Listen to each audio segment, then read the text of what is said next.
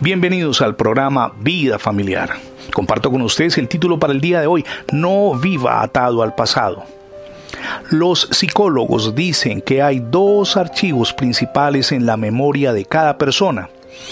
Un archivo está lleno de los fracasos, las caídas, los recuerdos dolorosos, los resentimientos por las ofensas recibidas, las privaciones y los daños que nos han ocasionado.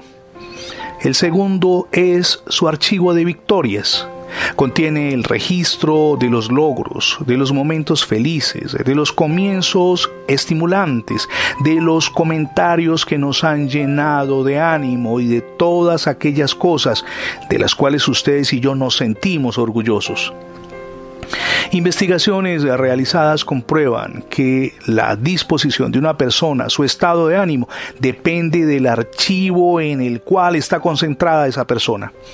Mucho antes de que los psicólogos hicieran esos descubrimientos, los escritores de, de la Biblia aconsejaron no poner la vista en los fracasos del pasado, en el ayer, en los recuerdos negativos, en lo que queda atrás animaron a los lectores a tener un punto de vista saludable y positivo de la vida.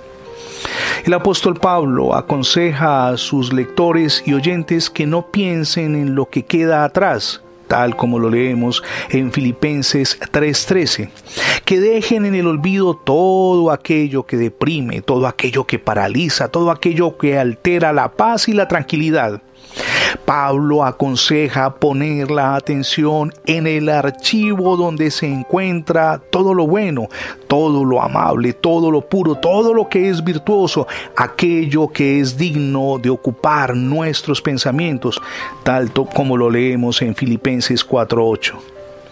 Ahora pregúntese con la mano en el corazón, ¿en qué archivo se concentra usted hoy? ¿En los fracasos o en las victorias? En la desesperanza o en la certeza de que Dios puede cambiar el curso de su historia. Muchos viven conectados a su archivo de fracasos.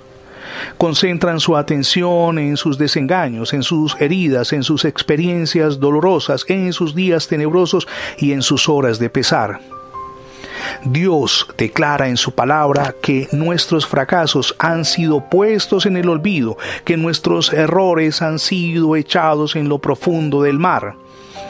Nuestras faltas fueron lanzadas tan lejos como la distancia que hay entre el occidente y el oriente, eso lo leemos en el Salmo 103, 12.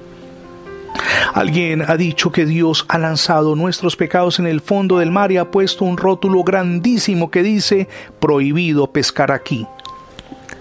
El salmista David habla de lo que ocurrió cuando se centró en su archivo de fracasos.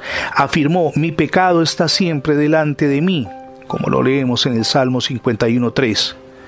Como consecuencia de centrarse en sus fracasos y derrotas, el rey David el salmista que transformó vidas a través de sus escritos sintió que sus huesos se secaban.